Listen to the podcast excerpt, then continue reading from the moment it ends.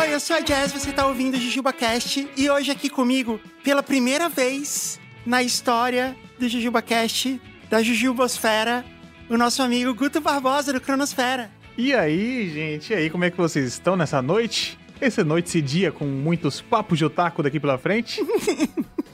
Você trouxe o seu MUP? Eu trouxe aqui, eu tô, já tô pronto aqui, tem toda a minha maletinha, com todas as coisas pra manter a garganta hidratada durante o papo. E comigo aqui, o meu mais querido co-apresentador, Caio Corraine. Ohayô, personas. O Raio, esse é o cumprimento otaku. é, Ohayô é bom dia, né? É bom dia, bom dia. Mas otaku se cumprimenta em japonês, assim? É isso mesmo? Assim, alguns. Depende do momento, viu? Já foi um passado assim, já existiu uma, uma coisa que era muito mais frequente. É, Hoje em dia eu não sei mais como que tá, principalmente na questão de evento, né? Mas antigamente, quando a gente ia pro Ressaca, pro Anime Friends e todas essas coisas, era uma galera que tava ali estudando japonês só pra usar em evento. O jovem de hoje em dia acha um pouco mais cringe. É, Eu tenho uns amigos que eles falavam coreano. Será que o coreano não é o novo japonês? é. Ah, entendi. Tá bom. Porque querendo ou não, a Coreia está na. Quando ela tá jogando o Civilization, eles estão tentando ganhar o jogo pela dominação cultural. E eles estão vencendo. Com os doramas. Exatamente, dorama, K-pop, tudo que você imaginar aí, a Coreia tá fazendo e está fazendo bem. Tá fazendo muito bem. Não tem como a gente reclamar. Mas qual é o lance com o MUP? Por quê? Por que MUP? Por que isso virou uma, um símbolo? Era muito frequente nos, nos, nos eventos de anime, né? É um, é um suco de soja, né? Pra quem tá muito por fora, basicamente é um suco de soja que tem vários sabores, mas é uma marca que era muito comum em, em bairros bastante habitados por japoneses, por descendentes japoneses e tudo mais. E aí foi levado pra dentro dos eventos e virou esse símbolo desde sempre. Entendi. Porque você meio que mama o MUP, né? Você, tipo, toma ele no, no saquinho, né? Esse aqui. O Mup raiz, que era em saquinho, sim, hoje em dia, infelizmente, eles já mudaram parte da produção pra caixinha. Que eu acho muito, muito triste. Um desrespeito à, à memória. Desrespeito! Eu não considero de caixinha, eu gosto só do saquinho, cortando ali com a boca mesmo, deixando cair, babar pela boca, tem que ter todo o processo. Você arranca um pedaço dele com dente, é isso? Exatamente, poxa, e principalmente no final do evento, você comprava, sei lá, 10 por 2 reais. Porque a galera fala, meu, leva, leva, pelo amor de Deus, que a gente não pode voltar pra casa com esses mup. Senão vai estragar. E a galera, tipo, desovava, era maravilhoso. Eu saía com a mochila inteira de mup. Era incrível. Ó, eu quero dizer que se o fabricante do Mup estiver ouvindo a gente, e é bem possível que ele esteja pela presença do Guto aqui, é, manda aí uns Mups pra gente que a gente tira foto fazendo isso. Nossa, amo mup. É sempre bem-vindo.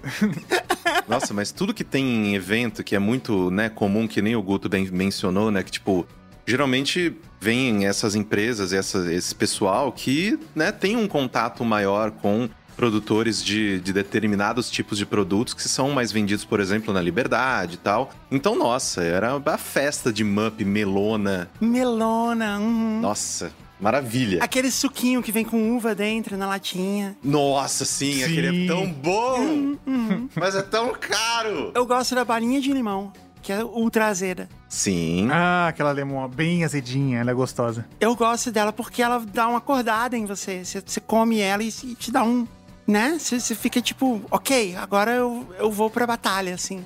Sim. E quando você quer um momento só de tranquilidade, você compra aquelas balinhas de leite. Que aí é só alegria na sua vida, suavidade. Parece que você tem um, né, um travesseiro na sua boca, fazendo carinho na sua língua. A de leite de chá verde, hum, meu Deus. É, nossa. Bom demais. Só podia usar menos plástico, né? Cada balinha ser embalada individualmente é sacanagem. Ô, Guto, conta pra gente um pouquinho da história do Cronosfera. Como surgiu o canal e como chegou a ser esse sucesso que é hoje. Cronosfera surgiu de um outro canal que eu basicamente desenhava personagens de anime. Era aquela época do, do ensino médio que você não sabe muito bem o que você quer fazer. E aí eu comecei a assistir mais animes, já que eu não sabia o que eu ia fazer, tava estudando, ainda tinha escola e assistia mais muita coisa.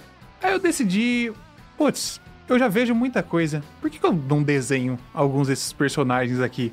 Aí eu me gravei desenhando. Coloquei o celularzinho ali, gravei, postei um vídeo, mandei pro pessoal da sala. O pessoal gostou. Aí eu falei, ah, vou fazer mais alguns. Fui fazendo um outro vídeo, uma outra coisa.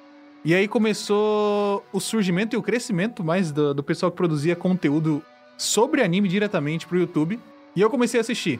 Ah, quando Naruto tava no auge das teorias, Naruto tava muito forte, Bleach, esses animes que hoje em dia já, já acabaram de alguma forma. Graças a Deus. E aí o pessoal fazia vídeo de teoria, vídeo comentando sobre os capítulos, e eu acompanhava alguns vídeos, acompanhava os grupos do Facebook, com todo mundo acompanhando, capítulo semanal e tudo mais. Aí eu pensei, pô, eu podia fazer algum vídeo desses, né? Porque eu chego na sala, vou conversar com os amigos, falo de um monte de coisa, por que, que eu não faço para todo mundo ver? E aí eu fiz um, um vídeo de uma teoria de One Piece, que depois, já deixo aqui adiantado, se comprovou como verdade muitos anos depois. Olha lá. Qual era a teoria? Era uma teoria sobre um personagem estar vivo. E aí, uns 200 capítulos depois, ele, ele apareceu vivíssimo. Que foda! E aí tava certo. E o pessoal reconheceu você? Reconheceu a sua, tipo, Guto estava certo? Reconheceu, porque era uma teoria que não era muito bem vista pela, pela, pela sociedade daquele momento. A sociedade otaku olhava com os olhos não, não muito agradáveis. Fala, não, mas não tem por que esse personagem tá vivo. Mas depois o tempo passou e aí a verdade veio à tona e ela se comprovou. Mas então eu comecei a gostar mais de fazer esses vídeos conversando sobre os capítulos, conversando sobre os personagens. E aí nisso eu saí da minha ideia de fazer engenharia mecânica para querer cursar cinema. Que eu já acompanhava bastante o mundo do cinema, eu ia sempre no cinema e tava por dentro um pouco da- das partes de produção. Eu pensei, se eu entender de cinema, eu vou saber fazer um vídeo pra internet. E aí eu fui fazer a faculdade de cinema junto com o surgimento da Cronosfera, né? Que eu precisava de um, um canal que tivesse um nome um pouquinho mais chamativo e mais interessante. E aí, eh, no primeiro ano da faculdade, eu reuni o que eu aprendi da parte prática de como gravar um vídeo, como editar um vídeo, e da parte teórica de como né, analisar essas obras. E aí eu fiz a Cronosfera, pensando bastante nessa parte da produção ser uma coisa diferencial, de ser bem gravado, de ter um áudio bom, de ter um, um conceito, de ter um roteirinho escrito e tudo mais. E aí surgiu a Cronosfera em si ali pra 2015, e aqui estamos nós. E agora são dois canais, né? Dois canais. Aí depois da, da Cronosfera que eu ainda postava um pouco de cinema lá dentro. Só que aí acabou se perdendo aquele conteúdo de cinema, e aí eu queria expandir de volta as origens de cinema, e acabei abrindo a Cronosfera Cinema também. E tem também as lives que você tá fazendo na Twitch agora, né? E tem lives, a gente faz lives comentando sobre os capítulos, as coisas mais pontuais de anime, a gente comenta por lá, novidades, notícias, alguns reactzinhos, e joga alguma coisa de vez em quando pra passar vergonha. Eu adoro Cronosfera, eu acho muito legal, assim, o quanto é muito bem produzido, assim, é muito. Tem muitos canais, ainda mais quando você tem que explicar teorias muito grandes, assim e tal. Que, tá, beleza, você tá aí ouvindo a pessoa falando com você, né? Por horas. E você não, você consegue deixar um negócio muito dinâmico, muito divertido, assim, você é muito bom de texto, muito bom de edição. Por isso que a gente gosta tanto do canal. É, eu sempre tento deixar um vídeo ser uma experiência, assim, não ser só um, um texto lido direto. Porque eu gosto de, de produzir coisa assim, eu gosto de assistir coisa assim também, né? Então, unir esses dois lados. Quem quiser saber mais sobre animes e filmes e séries, procura pelo canal Cronosfera no YouTube, certo? Na Twitch, como é Cronosfera também. É, foi o Guto. Todas as outras redes sociais. Tipo, foi o Guto? Sim, foi o Guto. Exatamente. Entendi. Eu preciso confessar que eu acho que eu só assisti um anime nessa vida, Eita. que foi Dragon Ball. Ah, ok. E mesmo assim eu não assisti, tipo, tudo, tudo assim, mas eu, eu sei o que aconteceu, em geral. Eu sei tocar as músicas. Tipo um planeta que demorou sete semanas pra passar cinco minutos explodindo. É, eu sei algumas coisas. Eu vi os filmes no cinema também, quando tiveram os filmes do Dragon Ball. Porque o Eric era muito fã do Dragon Ball, né? Ele é ainda. E aí a gente acompanhava juntos. Não, mas ó, eu assisti Death Note. Death Note conta como anime, né? Conta, É conta. um anime bom? Não, mas conta. Eu achei bom, eu achei bem legal. Quando eu assisti Death Note, foi muito legal, porque o Eric era pequenininho. Ele chegou pra mim e falou assim: Eu encontrei a série perfeita pra gente assistir junto. Aí eu, ah, por quê? É uma série chamada Death Note. Aí ele contou um pouquinho sobre o que era. Aí ele falou assim: Eu acho que é perfeita porque tem monstro e batalha e anime, que é o que eu gosto, e tem pessoas vivendo a vida, que é o que você gosta. A divisão de, de parte de jovem e parte de adulto, assim. Na época, né, ele falava que tudo que a gente assistia eram só pessoas vivendo a vida. Ah, você só tá vendo pessoa indo trabalhar, chegando do trabalho, conversando, jantando. Não tem a menor graça. E assim, errado ele não tá. Quanto mais tempo passa, mais você começa a consumir coisas do cotidiano. Na minha infância, que faz muito tempo que aconteceu, eu assisti Pirata do Espaço que é um anime muito antigão, Sim. e Patrulha Estelar, que também é outro anime muito antigão e que era muito legal, assim. Patrulha Estelar era muito. dava muito medo, assim, ele era muito. O legal dos animes é que eles não, não eram fofinhos, né? Eles não tinham, não era igual o He-Man, que tem uma lição de moral no final. Tipo, a pessoa sofre mesmo, né? Sim. A pessoa morreu, morreu pra valer. O seu tio morreu no avião? Morreu no avião, acabou. Não é tudo assim, tipo, no final tudo dá certo, não. Tem tragédia. É quando tem que enfrentar alguma coisa e vai dar errado, deu errado, porque você vai aprender não pelo que podia dar certo. A lição de moral não vem pelo lado positivo, vem pelo lado negativo, né? Deu errado mesmo, então fica esperto. É, Pirata do Espaço tinha dois personagens que eram um casal, o Joe e a Rita, e eles pilotavam um robô, uma nave que virava um robô gigante, que era o Pirata do Espaço. Em inglês é Groiser X, não sei se vocês já ouviram falar. É bem antigão assim, mas é bem legal. É meio Speed Racer assim, sabe? E aí, a Rita, ela vivia chorando. Ela tava o tempo todo chorando e se machucando, assim. Ela não, não era um lance, tipo, no final o bem ganha, entendeu? Não, não tinha isso, não. Eles estavam sempre sofrendo ali. Caraca, eu não sabia que era um mangá do Gonagai. A música de abertura era maravilhosa. Eu gostava muito mais por causa da música do que qualquer coisa. E eu gostava porque tinha uma menina, né? Que era a Rita, que era a, a copilota, assim. De vez em quando era ela que salvava as coisas. Bem de vez em quando, né? É, porque, né? Caio, qual é o seu anime preferido? É que assim, eu não sou muito do anime, né? Eu sou mais do mangá. Eu gosto de ler. Eu acho mais rápido, eu acho mais, né? Tipo, eu consigo ler várias coisas ao mesmo tempo e tal. Inclusive, todos os dias antes de dormir, eu, eu durmo com o iPad na mão, lendo mangá. Meu mangá favorito, ele.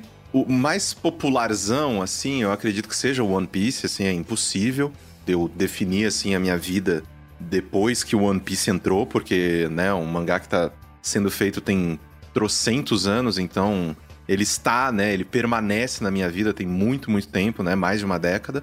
Mas, assim, eu acho que o meu mangá favorito de todos é o Pum Pum. Hum, o Yasumi Pum Pum. Pum Pum, é esse o nome? Aham. Oyasumi Pum Pum. E do que se trata? É um mangá sobre relacionamento, sobre crescer, sobre, né, relacionamento com a sua família, com seus pares, com outras pessoas e tudo mais. E ele é basicamente um mangá de chorar o tempo todo Ah, que legal. e ficar desgraçado da cabeça. É, esse pega forte. Ele pega muito forte, cara. Ele pega muito forte e eu só recomendo Pum Pum. E isso eu falo assim, sem sacanagem, tá? Eu não tô assim sendo hiperbólico, não. Leia Pum Pum quando você estiver num momento bom da sua vida. Sim. Porque senão ele te puxa muito pra baixo. Eu gosto de coisa É trágica. um negócio assim, muito forte. Ainda mais quando elas são emocionais, assim. E você, Guto, qual é o seu preferido? Olha, eu acho que eu seria apedrejado se eu não escolhesse One Piece, justamente pelas questões que o Caio levantou de, de fazer parte da vida, né, mais de, de décadas aí, acompanhando a história, vivendo junto com ela e tendo todos os meus crescimentos pessoais junto com muitos debates que a obra traz. One Piece começou em 97, tá? Uau! E continua até hoje. Eu nasci em 96, sabe? Então é meio que É os Simpsons do Japão. Meio isso. Só que sempre continuou bom. só melhora, só melhora. Meu Deus do céu, tá maravilhoso. Assim, confuso pra caralho nas batalhas de um monte de gente, mas continua muito bom. Sobre o que, que é e por que é tão legal? É um pirata que estica. É um pirata feito de borracha. É isso. É sobre isso. Por isso que chamam One Piece. Não. O One Piece é o, é o tesouro que eles estão em busca, né? Que tem esse grande tesouro que o rei dos piratas conseguiu acumular e ele escondeu em um lugar misterioso. E aí ele deu meio que vida à, à era dos piratas, né? A era da pirataria. Quando ele estava sendo executado, ele falou: Ah, escondi todo o meu tesouro em um lugar só. E quem achar vai ser o rei dos piratas. Aí todo mundo, caralho, eu vou ser o rei dos piratas agora. É isso a história. Só que não é isso, é muito mais, assim. É inacreditável o que é esse quadrinho, o que é esse anime, assim. Um negócio. Eu acho que não tem outra obra de ficção tão completa, complexa e com, sabe, tipo, uma sementinha que o cara, tipo, planta tem sete anos e vai germinar só depois e, cara, é, é muito louco. É uma experiência, assim. E o que eu acho brilhante é que ele começa com essa premissa, que é uma premissa geral, né? Se você contar que a história de um pirata querendo encontrar um tesouro de um outro pirata lendário, é uma coisa muito comum por todos os cantos do mundo, mas eu digo que a história se aprofunda muito além da premissa, sem perder a sua jovialidade e diversão. Ela consegue destrinchar e debater muitos temas profundos de, de racismo, de sexualidade, de opressão por forças maiores, de pobreza, de nobreza, de revolução. Tudo tá lá dentro, ao mesmo tempo que não é aquela obra que é que é mais comum a gente ver uma premissa base e aí uma obra super densa e pesada. Ela tem seus lados intensos por conta dos debates que são importantes, mas ainda assim tem a parte leve da história, ainda assim é uma história de amizade, é uma história de pessoas felizes navegando por esse mar. Ainda assim é, um, é, um, é a porra de uma obra de um pirata feito de borracha, cara. Exatamente. Ele estica. Quando ele vai bater nas pessoas, ele joga o braço para longe, o braço volta para bater na pessoa. É incrível. e quando o pessoal começa a esquecer disso, o autor faz questão de voltar e colocar um poder que parece besta pro personagem, um poder bobo, alguma coisa para te lembrar que além de tudo, é um pirata que estica. Nunca você pode esquecer. Mas, escuta, você ia falar de um outro que você queria mencionar também. Quero mencionar desse momento porque tá lançando. Agora vai lançar o último episódio dessa temporada, que é Vinland Saga. Tô pra ler tem tanto tempo. É daqueles que eu falo, puta, eu não vou começar agora porque vai ser tão melhor do que todo o resto que eu tô lendo. então deixa eu ler esse monte de secar e lixo. Deixa eu ver eh, esse monte de quadrinho que é tipo, ah, morri e renasci como uma máquina de. uma vending machine no outro mundo. Deixa eu ler isso aqui primeiro. Tá vendo o trailer desse agora há pouco, inclusive. Maravilhoso, cara. Eu adoro. É uma merda. Eu amo. Maravilhoso. É uma merda. Eu amo. é muito bizarro, porque o meu consumo pra anime, né, mangá e tudo mais, 95% lixo. É lixo. tipo, eu sou. Sabe aquele porco que tá, fica, fica procurando trufa? eu sou aquilo. Então eu leio muito lixo. E eu amo lixo. Só que de vez em quando tem essas coisas que eu vejo. Ah, não, isso aqui é especial. Peraí. Aí eu deixo de, de ladinho assim, falo, não, daqui a pouco eu volto para você. Deixa eu voltar a ler aqui o, o mais um quadrinho que o cara vai para outro mundo e, sei lá, ele tá num MMO e ele, ele pode comprar escravo. É ridículo. Vinland Saga é, é uma história viking, conta os períodos ali de guerra entre os povos e ganhou agora uma segunda temporada que mudou muito a perspectiva, porque a primeira ela é um, uma história seinen, né? Uma história vinculada em revistas mais adultas para um público adulto né, que é mais violento, as temáticas são um pouco mais pesadas. E a primeira temporada é bastante violenta, tem muita ação, muita coisa pesada mesmo. E a segunda temporada veio com uma perspectiva muito mais introspectiva e reflexiva sobre o mundo. E aí eu gostei muito mais. De uma pessoa que viveu na violência o tempo inteiro, revendo toda a sua trajetória, pensando se esse é o caminho certo pro mundo e abdicando da violência. É uma trajetória muito bonita, assim. Tipo um laranja mecânica. É, é intenso, é intenso. A gente vai voltar a falar de anime daqui a pouco, mas eu preciso dar alguns recados. O primeiro recado é: você já segue o JujubaCast no YouTube? A gente tem o nosso canal do YouTube, onde a gente publica nossos episódios em vídeo. Eu sempre publica um conteúdozinho extra lá em vídeo lá também. E a gente tem o nosso programa JujubaCast fora do ar, que a gente publica coisas aleatórias que a gente faz em vídeo. É muito legal lá e é só procurar JujubaCast no YouTube. A gente é vizinho lá do Cronosfera, no YouTube. Outra coisa que eu queria falar é que a gente está aberto para negócios.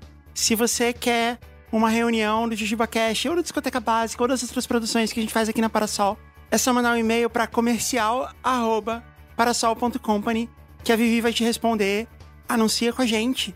Ou então a gente pode criar um podcast para sua marca ou criar um episódio especial para sua marca ou trazer outros creators para falarem bem da sua marca, assim como a gente traz o Guto para falar da Alura. A grande Alura maravilhosa. Alura.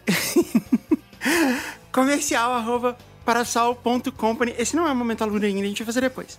Ô Caio, você também está aberto para negócios na Maremoto? Sempre. E eu acho muito interessante a gente ter falado tanto de One Piece, né? Que é um mangá de pirataria, oceano, mar. E eu, eu não vou negar que é um dos motivos do porquê a minha empresa se chama Maremoto. É mesmo? É, também. Tem duas inspirações pro nome: One Piece e Fresno. Nossa, você é muito otaku emo. É só um lixo, mano. A Maremoto, né, é uma produtora de podcasts que a gente desenvolve projetos para B2B, B2C e todas essas empresas tão legais que estão aí querendo desenvolver conteúdo para a internet. A gente oferece aí todos os passos, todas as né, funcionalidades, desde a concepção até a publicação e impulsionamento dos podcasts que a gente trabalha. E eu ficaria muito feliz também se por algum acaso você aí tem uma empresa, tem uma possibilidade de desenvolver e incluir o podcast na sua estratégia de comunicação, entre em contato lá com a gente no contato@maremó.to. ou entrar no maremotopodcast.com também, que você vê tudo que a gente já fez. É só procurar Maremoto no fim no Google, né? Caio Corraine, você vai achar.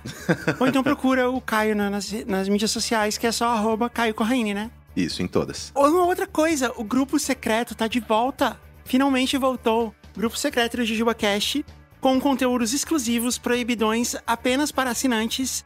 Então você pode assinar lá em jujubacast.com barra grupo, custa só 20 reais. E lá tem todas as opções, todas as instruções necessárias para você se tornar um assinante e ouvir JujubaCast quase todos os dias. A gente agora colocou esse quase, Caio. Uma hora o conhecimento chega, né? Uma hora a gente tem que aprender na vida. Então tá, vamos pro jogo? Vamos.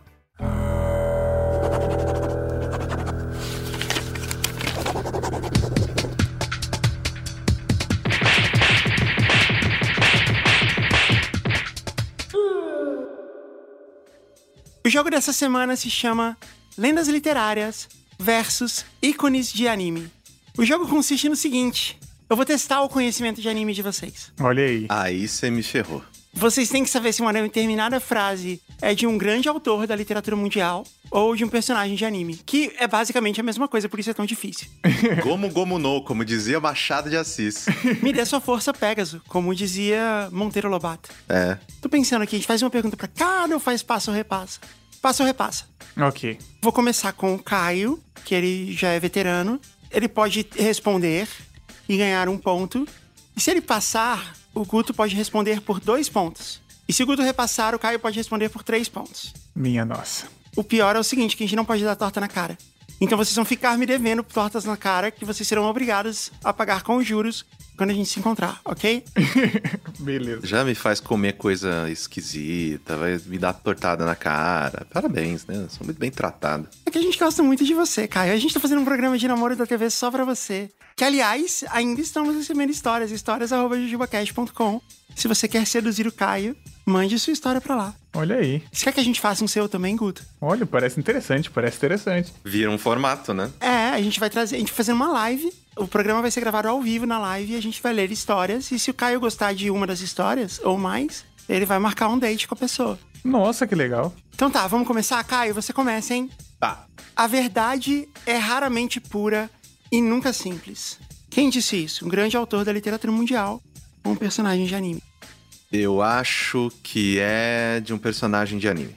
Você não vai passar. Não. Qual personagem você é? Se você acertar, eu te dou mais 10 pontos. Nossa. Eu acho que deve ser de Death Note. Ok, vamos abrir o envelope. A resposta está errada. É muito uma coisa que o L falaria. Seria, eu fiquei até com medo aqui. Você pensou a mesma coisa, Guto? Eu ia chutar que seria um pensador, mas se fosse um anime seria Death Note. Na verdade, é do Oscar Wilde. Ah, podia ser o L. O L é basicamente o Oscar Wilde dos animes. Isso. Guto, sua vez. Manda lá. A imaginação é mais importante que o conhecimento. Quem disse isso? Um grande autor da literatura mundial ou um personagem de anime? Calma, essa frase é famosa. Eu sei que eu já ouvi ela no anime, mas eu acho que ela foi dita antes pra um grande símbolo do mundo. Um pensador, uma pessoa. Né, eu então fico com, com pessoas reais por enquanto. Mas já foi dita no anime. Você quer chutar quem é o autor? Você ganha mais 10 pontos. Tá, essa frase eu sei que é de um cientista, meu Deus do céu. E já sei qual anime tem essa frase também, por saber que é de um cientista, mas eu não sei qual cientista que é. Vamos chutar o mais básico, Einstein. Einstein. Ok. Vamos abrir o envelope. É muito uma frase que aparece em Dr. Stone, né? Exatamente. A imaginação é mais importante que o conhecimento. É uma frase de Albert Einstein. Ai, meu Deus do céu. 11 pontos para o Guto. De uma vez só. E é uma frase que apareceu no Dr. Stone mesmo, que é um anime Com de ciência, certeza. então. É muito uma frase de Dr. Stone, cara. Eu ia chutar Dr. Stone, cara. Pau no cu do Einstein. Caio, a frase é: Os limites só existem se você os deixar existir. Quem disse isso? Foi um grande coach da literatura mundial ou foi um anime? Caralho, você não pode fazer uma frase pra mim, tipo, sei lá, Pikachu choque do trovão? Os limites só existem se você os deixar existir. É uma frase bonita. Eu vou de anime de novo, porque uma hora vai ter que ser anime. E quem disse isso? Qual anime? Quem sabe você empata. Meu Deus, quem será que foi? É muito uma frase de um, de um professor, de um mestre. Eu vou chutar que é de anime e é- e foi o Kakashi que falou. Kakashi de Naruto. Você que é bom de vozes, Caio, você não consegue falar essa frase com a voz de um, de um personagem de anime, assim, de dublador? Tinha gente que confundia a minha voz com a voz do dublador do Seiya, de Cavaleiros. Eu- na minha cabeça nunca foi parecido. Nunca foi parecido. Me fala, me dê sua força Pegasus, deixa eu ver. Vamos fazer o teste agora. Me dê sua força, Pegasus! Nossa, é igual. parece muito, parece muito. Não, não parece nada, gente. Parece muito. Eu não tinha noção, não tinha percebido. Imagina o Caio falando isso no date, né, com uma otaku. Nossa. Vou falar isso quando, né, meu... meu... me Meu Deus, Caio! Não, corta, corta isso, pelo amor de Deus. Não é o proibidão. Você falou que é uma frase de quem? Kakashi Sensei do Naruto. A resposta está aí. A primeira parte da resposta está certa. Olha aí. Você recebeu um ponto, Ok. porque de fato é de um anime, mas você errou o grande filósofo que falou. Na verdade, isso é uma frase do Goku, Olha, era uma hipótese, era uma hipótese. o mais poderoso guerreiro da história. É o guerreiro mais roubado da história, né? Guta, sua vez. Vamos lá. Nada pode ser obtido sem uma espécie de sacrifício. Esta é a lei da troca equivalente. Ah, vai se fuder! pra ele você faz a frase fácil! É de anime. Só que qual dos dois, qual dos dois irmãos falou essa frase? Ou será? Eu. Os dois já falaram em algum momento, mas eu vou. Vou de Edward Euric. Edward Euric. Edward Euric, de Full Metal. Deixa eu olhar no meu envelope aqui. A resposta é Alphonse Euric, de Full Metal Alchemist. Caralho, foi uau! Olha, meu Deus do céu, fui pego pelo irmão. Então você fez apenas um ponto. Um pontinho. Podia ter disparado na frente. Apenas um ponto. Mas ainda assim, parabéns. Eu não sabia que a resposta era fácil. É bem fácil. Quando você colocou a troca equivalente, só tem um anime que fala disso. Sim. Eu não sabia. A Tiara, que é a otaku que fez essa pauta, devia saber. Ela deve ter feito isso de propósito. Caio, o poder surge em resposta a uma necessidade, não em resposta a um desejo. As pessoas fortes não derrubam as outras. Elas ajudam-nas a se erguerem. Quem disse isso? Um grande autor ou político da história mundial ou um anime? Eu vou chutar que é mundo real e foi, sei lá, o Gandhi que falou isso. O Gandhi, se acha que é o mundo real, e foi o Gandhi que disse a frase: O poder surge em resposta a uma necessidade, não em resposta a um desejo. As pessoas fortes não derrubam as outras, elas ajudam-nas a se erguerem. Gandhi falou isso. Sim, É praticamente Gandhi. Gandhi, Dalai Lama, tudo isso aí.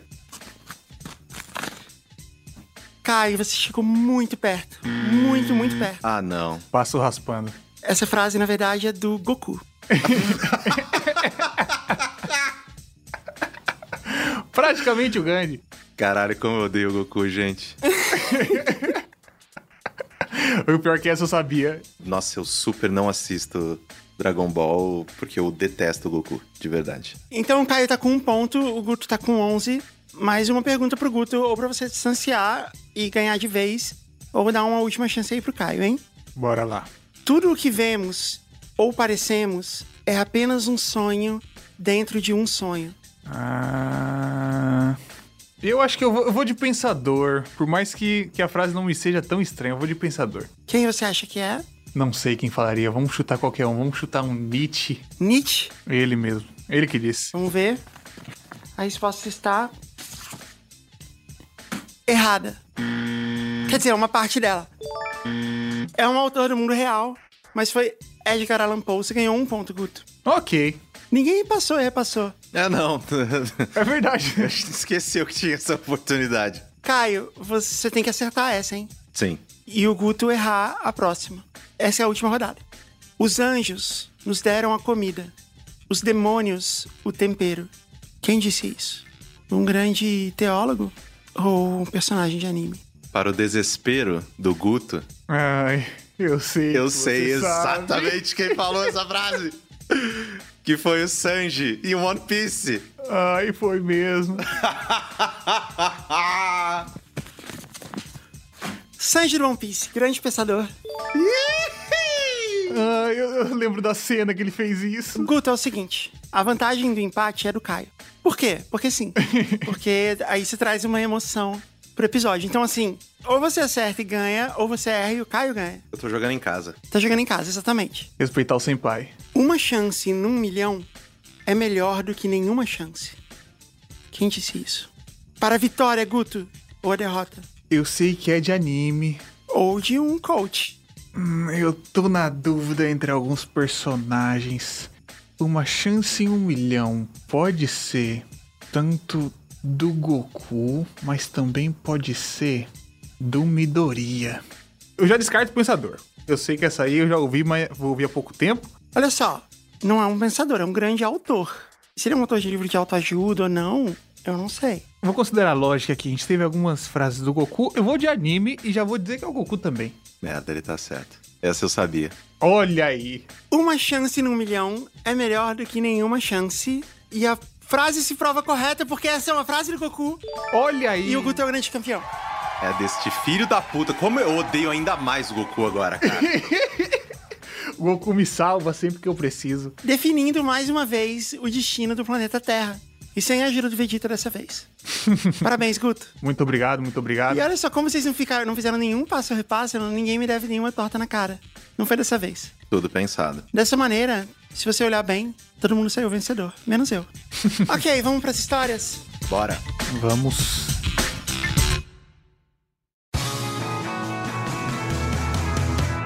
Caio, você lê a primeira história pra gente? Pra já. Olá, Jazz e co-hosts do JujubaCast. Tudo bem? Tudo ótimo. Me chamo Jess, que eu acredito que de- deve ser de Jéssica, conhecida no meio otaku como Kirimi, e vim aqui pra contar a minha história de amor com o Bruno, também conhecido como Tayoko. Tayoko. Fique à vontade para ler essa história com os nomes mesmo, pois será um presente para ele, que ama o trabalho de vocês. Conto com a criatividade de vocês, pois vou precisar de alguns nomes ao longo da história. Menos para o meu ex, ele não merece essa honra. Mas o meu apelido e o do Tayoko são importantes serem mantidos. Tá bom, então Kirimi e Tayoko são os protagonistas. O meu ex vai ser sempre meu ex. E os outros personagens a gente dá nome pra eles, tá bom? Isso, a gente inventa do nada. Capítulo 1 Aos tropeços. Tudo começa quando eu tinha 17 anos, há quase 15 anos atrás. Eu era uma das melhores alunas da minha sala, vivia as brigas com a minha mãe e tinha um namorado, né, o, o ex, de quem eu gostava muito, mas me tratava incrivelmente mal. E acabou me isolando da minha família e amigos. Mas isso é assunto para outro programa. No meio disso, eu consegui meu primeiro emprego, numa locadora de DVDs de bairro. Caraca, saudade de locadora. Nossa, que emprego bom, hein? Porra! Todo mundo tem saudade da locadora. Mas assim, de certa forma, a gente tem, né? Eu vi um quadrinho, alguém falando isso assim, tipo, tem uma criança falando com o pai, pai, o que, que era o Blockbuster? Pai, era uma loja enorme, toda bem iluminada, onde você, toda sexta-feira você ia e tinha todos os lançamentos de filme, e você ficava escolhendo qual você ia poder pegar e tal. Aí ele fala assim, ah, mas você não podia ver isso na Netflix? Não, você tinha que ir na, na locadora e ficar lá. E às vezes você ficava lá esperando e você acabava vendo outro filme, você fazia amigos, não sei o quê. Aí, tipo, nossa, as pessoas passavam muito tempo nesse lugar. Elas levavam coisa pra comer? Não, mas tinham prateleiras repletas de todos os tipos de comida e pipoca e coisa assim. E era super bonito e tal. E era uma coisa que a gente fazia na sexta-noite e depois a gente passava o fim de semana vendo filmes. Aí o menino olha e fala assim: por que, que vocês acabaram com isso? Parece muito legal. E era mesmo, vai, era muito legal. Era mesmo. Era mais legal do que ver o filme em si. Muito mais. Porque geralmente eu também eu só pegava lixo. Tomate assassino, minhoca gigante da terra. Eu só assistia essa Tremor. Só coisa horrorosa eu alugava. Centopeia humana. Nossa. Na esquina de cima de onde eu trabalhava, abriu uma lojinha que vendia produtos como mangás, chaveiros, plaquinhas, bottoms, touquinhas e todos esses produtos otakus, que normalmente só se encontram em eventos. Eu passava por lá todos os dias e acabei fazendo amizade com a dona da loja e com sua filha recém-chegada do Japão. Como sempre gostei dessas coisas, passei a frequentar a loja todos os dias depois do trabalho, horário que a loja estava vazia, para conversar e comprar isso ou aquilo. Vale frisar que eu passava a maioria dos dias sem fazer nada, pois o mundo estava descobrindo que na nova internet da época, a banda larga, permitia você baixar e ver seus filmes favoritos em casa.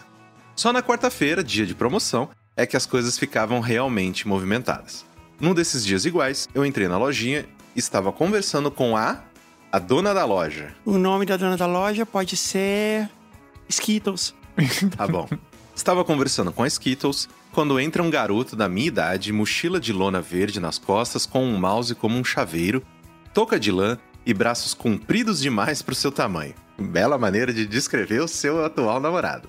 Estilo puro. Assim que ele entrou, eu comecei a me despedir da Skittles e fui embora. Dona Skittles, né? Porque ela é a dona da loja. Dona Skittles, é verdade. Eu comecei a me despedir da Dona Skittles e fui embora. Me posicionei para atravessar a rua, atravessei, andei até o outro lado, tropecei na guia e caí. Meu Deus. É, só faltava estar com uma torrada na boca. Aquelas quedas em que. Ah, porque, porra, A cena clássica. vai fazer cosplay de, de Sailor Moon, faz direito. Aquelas quedas em que você vai pra um lado, a bolsa pro outro e o conteúdo da bolsa, bem como minha dignidade, se espalhara por todo lugar. Quando percebo, o garoto que havia entrado na lojinha apontava pra mim e ria de forma espalhafatosa, enquanto a dona Skittles insistia pra que ele fosse me ajudar. Seu namorado é um grandíssimo filho da puta, só queria dizer isso. ele veio, estendeu a mão pra me ajudar a levantar e perguntou se estava tudo bem. Morrendo de vergonha, respondi um aham, quase inaudível. Ele então ajudou a juntar as minhas coisas e perguntou onde eu morava. E eu disse que era perto, no condomínio. Condomínio Boneco do Bart. né? Boneco, tinha vários bonecos lá, boneco do Bart. E eu disse que era perto do condomínio Boneco do Bart. E ele, com um sorriso largo, disse: Eu moro no condomínio Boneco do Bart.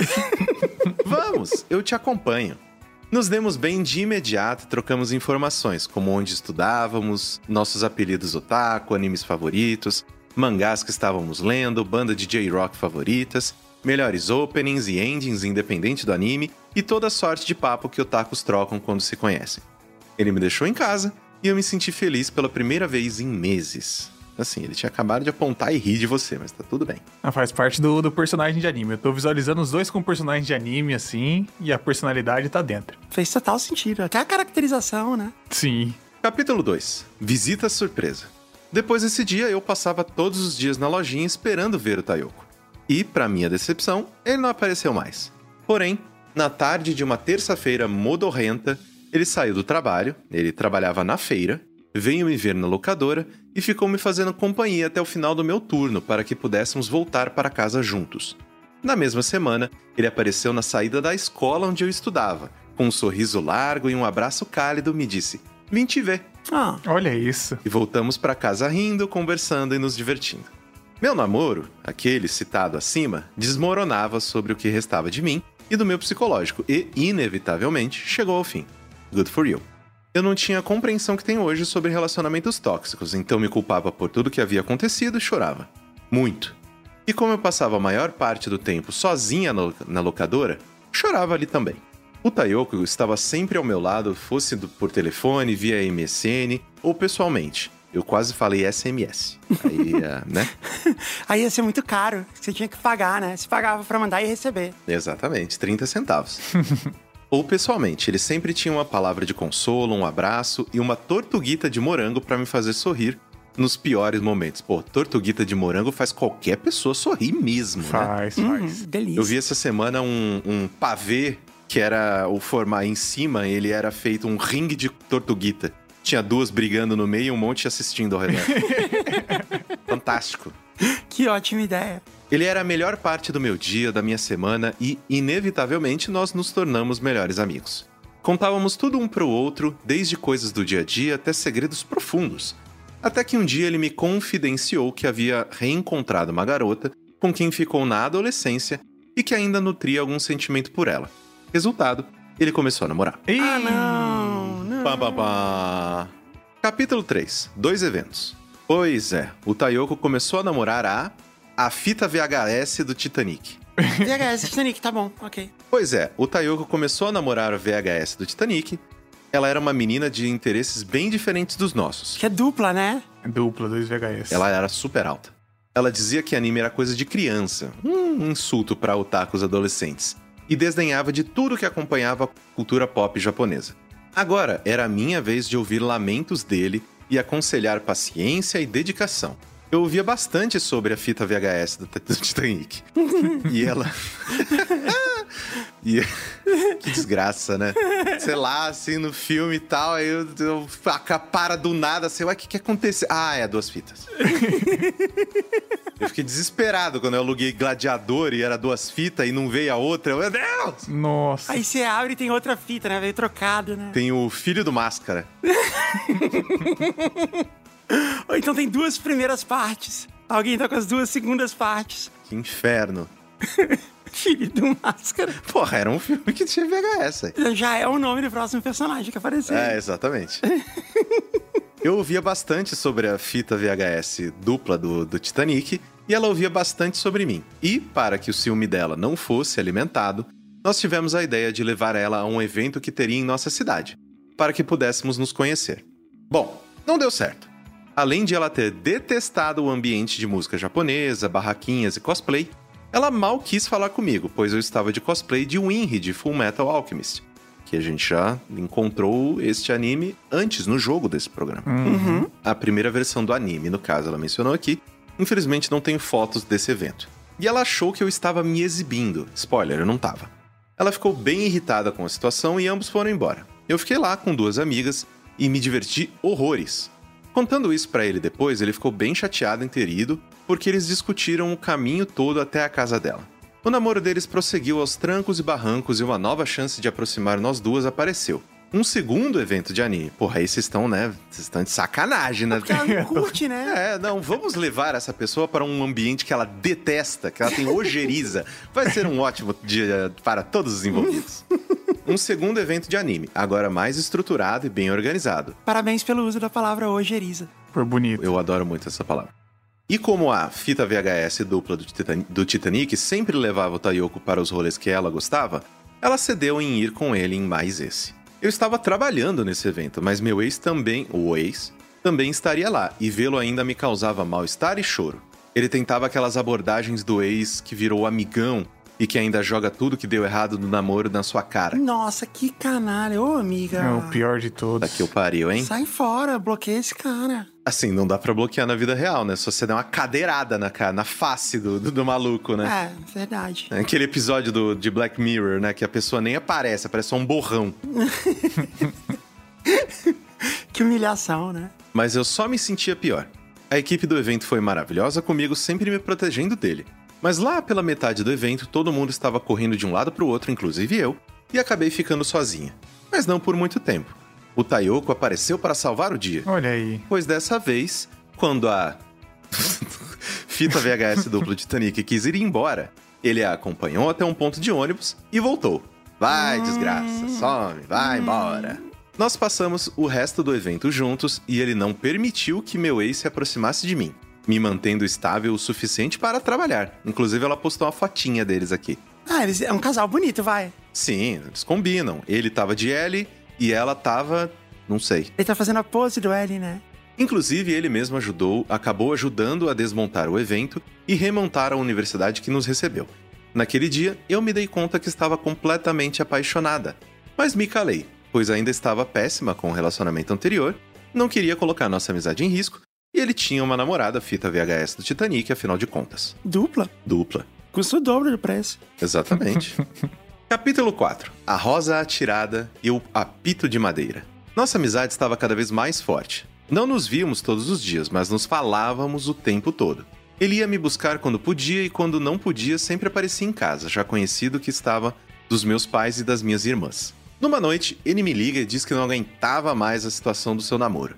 Ele levou uma rosa de presente para a fita dupla do Titanic e ela tratou com o maior desdém do mundo, chegando a jogar a rosa de lado. Ih, Ah, não. Essa mulher também tá de sacanagem, né? Pelo amor de Deus, quem é essa pessoa? Ele também me disse que passaria um fim de semana na praia com a mãe e a irmã e que seria bom para ele repensar o que estava acontecendo. Quando voltou, ele trouxe para mim um apito esculpido à mão e disse o seguinte: Sempre que você precisar, só para isso, que eu venho correndo para te socorrer. Oh, Meu Deus, que cena de anime. Isso tá muito fofinho. Casal mais brega do planeta Terra. Só falta ele ter esculpido ele mesmo com uma faca. E joga uma bomba de, de fumaça no chão e sai correndo com os braços pra trás. Conseguiu ouvir o efeito sonoro do vento assim soprando. Na hora que ele termina de falar a frase, bate o vento e o sol, o pôr do sol no fundo, coisa linda. Pra ser a melhor, a melhor cena do mundo, só se, tipo, assim que ela pega o apito na mão, ela sopra na cara dele e fala: Eu preciso de você agora. Nossa, que isso que é é isso? Ah. Chaplau! Tchau! Charlie Brown! Eu fiquei sem reação. E então ele completou dizendo que já havia tomado a decisão e que ia conversar com a namorada fita dupla da VHS do Titanic para acabar com aquele relacionamento infrutífero. Perguntei a ele mais de uma vez se ele tinha certeza do que ele estava fazendo, mas você também não se ajuda, né, amiga? Nossa, pelo amor de Deus. Pô, só deixa. Livramento, gata. No caso deles, nem se pergunta, fala, ah, vai. Você tá saindo de uma friend zone, que é uma coisa raríssima de acontecer. E você tá, tipo, dificultando ainda. Eu perguntei a ele mais de uma vez, né, se ele tinha certeza do que estava fazendo, e mais de uma vez ele respondeu que sim. Eu acredito que a fita dupla VHS do Titanic não era uma má pessoa, mas eles não estavam na mesma sintonia, o que acabava gerando muitas brigas entre eles. Um exemplo disso é que ela o obrigava a frequentar a igreja onde o pai dela era pastor só para que pudessem se ver. Nossa, pelo amor de Deus. É, não, nada a ver um com o outro. Depois do término, eu ainda tinha dúvidas do que fazer.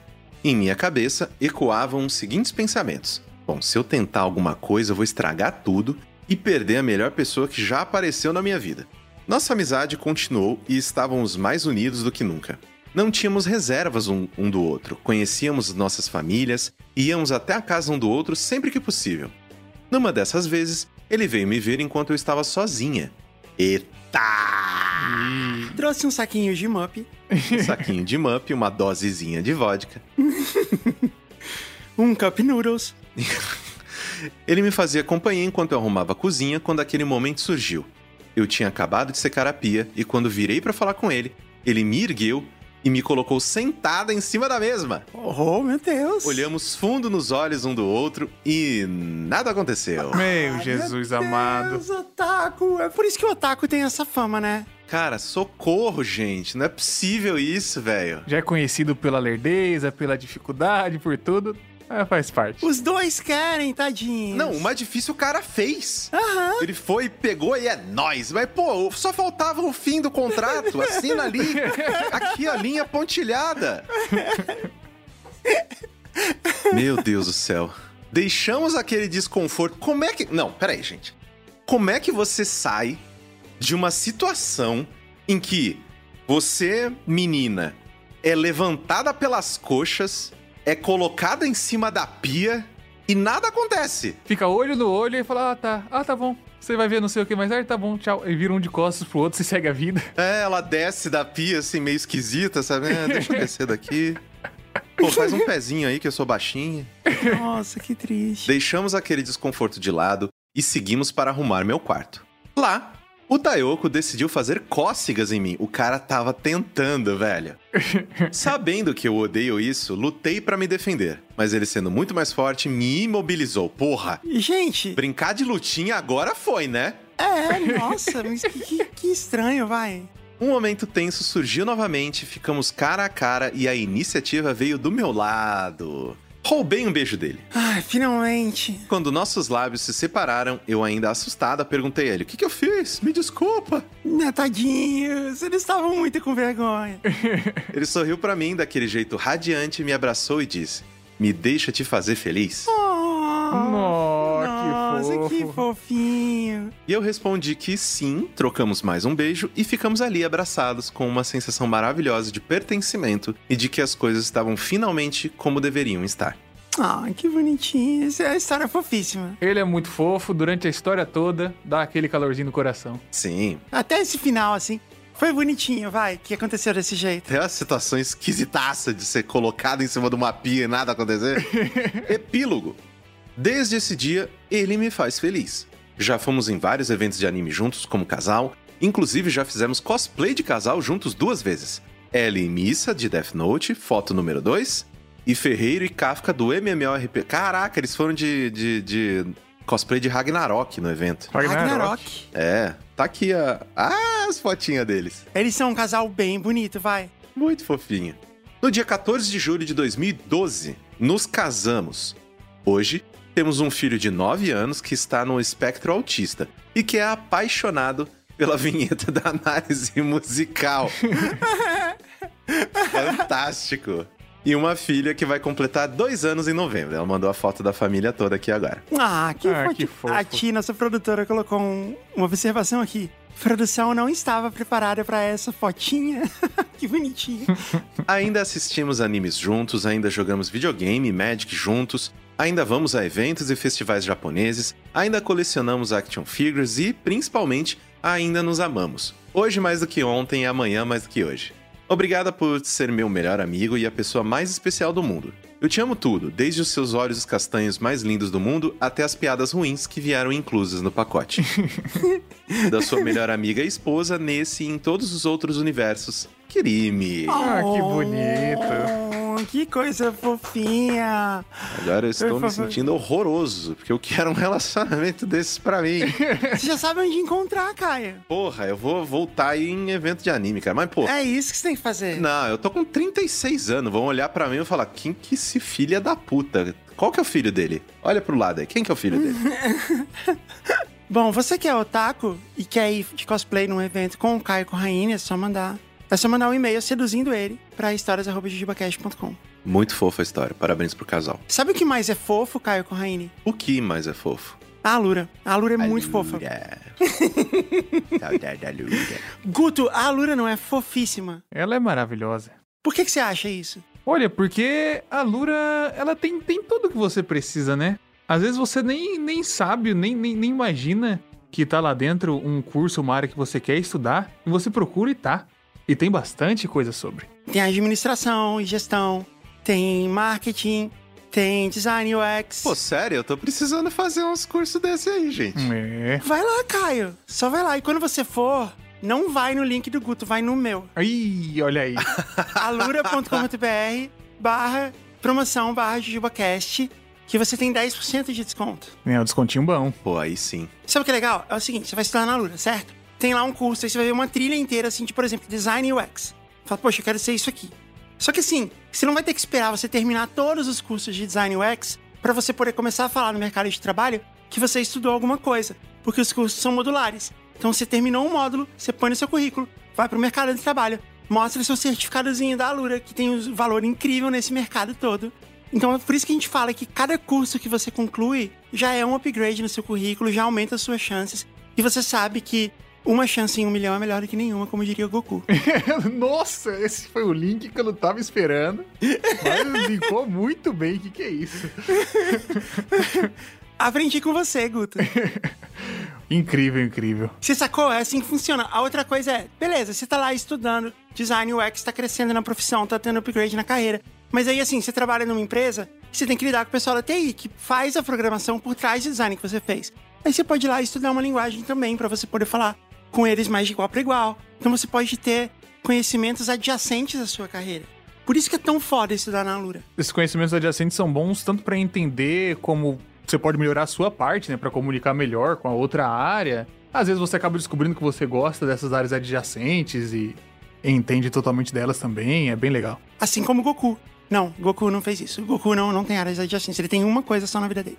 uma outra coisa muito legal que tem na Alura e o Goku não tem é a comunidade da Alura no Discord. É. Porque lá, como a Alura é uma escola de verdade mesmo, não é tipo uma plataforma que alguém faz um curso, vai lá e posta. Não, é uma escola, tudo é uma escola. E tem uma comunidade no Discord onde as pessoas estudam juntas e elas trocam ideia. Aí tem alguém que tá trabalhando numa empresa, já coloca a vaga lá, ei, você que tá estudando, porque ele sabe que a pessoa tá estudando na Alura, então ela tá se formando com uma formação muito boa.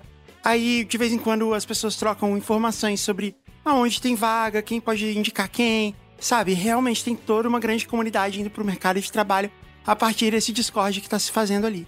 Essa comunidade da Alura, que começou nos últimos anos, ela vai ter uma vida tão longa quanto One Piece. Olha aí. Olha, Uma grande jornada pra você conhecer pessoas por ali, todos ficarem mais fortes, mais inteligentes, mais capacitados Sim, e encontrar o grande tesouro no fim. e você também pode encontrar em algum momento um pirata feito de borracha. Alura.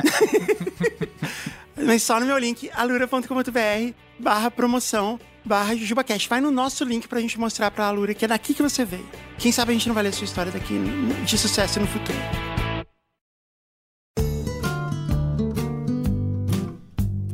Guto, você lê a próxima pra gente? Leio, leio. História 2. Uma história de web namoro otaku. Olá, Jazz e possíveis convidados. Torço para que a Cat esteja, pois amo ela. Não está, mas com certeza está ouvindo e essa mensagem chega nela. Verdade. Está em todos os nossos corações. Vou adiantando, quero que mudem meu nome e dos envolvidos, se possível, para personagens de anime dos anos 90, mas se não gostarem da ideia, aceito trocar por pokémons. Anime dos anos 90 é bem tranquilo. Primeiro ato: Adolescentes Cringes. Como o título do primeiro já diz, preparem-se para um rio de vergonha alheia. Eu não exato a idade que eu tinha, mas vou chutar que era por volta dos 16 anos. Na época, eu tinha acabado de fazer uma cirurgia, que não entrei em muitos detalhes por motivos de anonimato, mas essa cirurgia me rendeu algumas coisas. Por exemplo, ficar mais nerd, sequela motora, rodar na escola por não poder ir a ela. Caramba. Nossa, meu Deus. Por que ele ficou mais nerd? Às vezes é porque ele ficou recluso, né? Ó, rodar na escola é um termo. Eu não sei se a gente fala isso em São Paulo, mas no sul a gente usa rodar como, tipo, repetir de ano. O rodou é tipo, é gíria pra qualquer coisa que, né, deu ruim. Se deu mal. Voltou pro começo, né? É. Ela eu conheci de uma maneira meio inusitada. Lá estava eu deitado procurando umas músicas e me deparei com a seguinte música: The Walters I Love You So. Detalhe, nunca gostei dessa música, porém quando fui entrar no YouTube tinha ela como recomendada, então fui conferir. Desci nos comentários e vi uma menina brincando que só tinha corno nos comentários. Foi engraçado, vai. Uma história de amor surgindo com os comentários que só tem corno na música. Então falei algo nos comentários também. E passamos o celular ali mesmo no YouTube. Meu Jesus. Gente, parece aquelas, tipo, na época da turma da Mônica, que a galera postava, ah, quero falar sobre a turma da Mônica, tá aqui o telefone da minha casa. E o telefone e meu endereço. Meu Jesus. Eram tempos mais simples, Caio. Porra! né? Troca o PlayStation 1 por um porco. O telefone tinha seis números só. Quando eu me mudei pra Mococa, tinha acabado de entrar o sexto. Era cinco. Qual o telefone da sua casa? Três. Ah, ok. Qual que é o telefone da sua casa? Ô, meu filho, você coloca a cabeça pra fora da janela e me grita, né? E grita. Tem cinco pessoas morando aqui, velho. Quando eu vou mais pro interior, sempre acho divertido que uma cidade da minha avó, os quatro primeiros números eram iguais, então todo mundo só passava quatro números de telefone. Aí qual é o seu número? 5243. Acabou. O restante você sabe. Mas até hoje em, em Mococa é assim. Os quatro primeiros são 3656.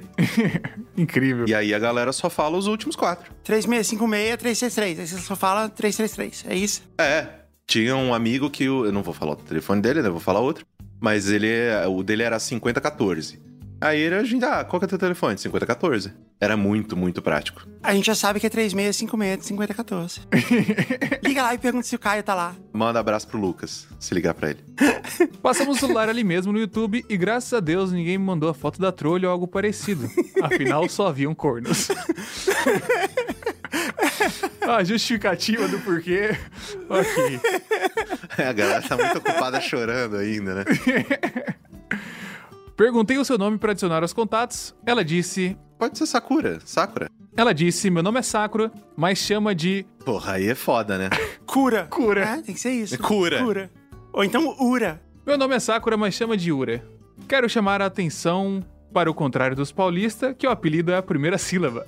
Ó, fizemos certo aqui, tá certo, então. No Japão é a última sílaba, é isso? Não, as- É porque, é porque você lê de trás pra frente, né? Até faz sentido. Não, hum. Será? não. Agora eu fiquei confuso. Repetindo aqui. Não, não, é que. dá, Assim, você fez a piada tonta, mas é que realmente lá, tipo, eh, você fala o sobrenome antes do nome. Sim. Ah, entendi. Ok. Por isso que eu fiquei confuso. Então o apelido vem depois mesmo, tecnicamente. O nome dela é Sakura, mas a gente chama de Ura. Isso. Conversamos a noite inteira, afinal, igual dois adolescentes idiotas deveriam fazer. Nós ficávamos falando de música e eu na época ouvi umas coisas bem diferentes do que escuto hoje em dia. Sempre tive muita influência no meu estilo pelo rap, pelo rock, mas principalmente pelo rap. Porém, acho que eu ouvia mais rock e por isso fui influenciado pelo pop punk 2000.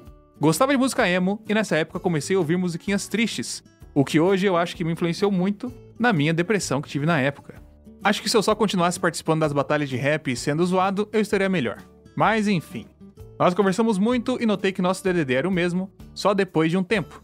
Perguntei de onde ela era e quando ela falou, não acreditei. era da cidade do lado. Eu na hora já fiquei louco para conhecer ela, porém sabia que seria esquisito. Então continuei conversando com ela por uns dois meses. Foi um tempinho razoável. Que história louca. Foi um começo impressionante. O cara me manda o celular nos comentários de uma música de corno. Descobre que a menina da, da cidade do lado, né? Então ele tava em Mococa, a menina de Casa Branca. O cara é o rapper emo. É, que bizarro. Segundo ato, otakus também amam. Sim. Com o passar do tempo, eu já estava maluco para conhecê-la. Nós trocávamos fotos dia a dia sempre, e eu fui me apaixonando, pois ela era linda. E eu sempre tentava falar um, pô, e aí, kkk, vamos se ver quando? Pô, e aí, kkk. Cacete, bicho. Por isso que você era zoado na batalha de rap. Imagina chegar, chegar para trocar ideia assim. O pior é que tem, o pessoal tem a vergonha, né? Tem a dificuldade. Ah, tem. Eu falo pessoal, mas eu tô me incluindo nessa aí, considerando um tempo atrás. Tem a, a dúvida, assim, né? Aquela insegurança de. Será que a pessoa trocou o telefone comigo, mas será que ela realmente quer conversa, continuar conversando comigo? Assim, eu tenho o telefone de muita gente, mas né, não quer dizer que eu também quero pegar todo mundo. O cara da Ultragás não, não tá na minha vibe, sabe? Já imaginou? Ele canta a musiquinha da outra gás no seu ouvido. Imagina você acorda. Pelhão, pelhão, pelhão, pelhão, pelhão, pelhão.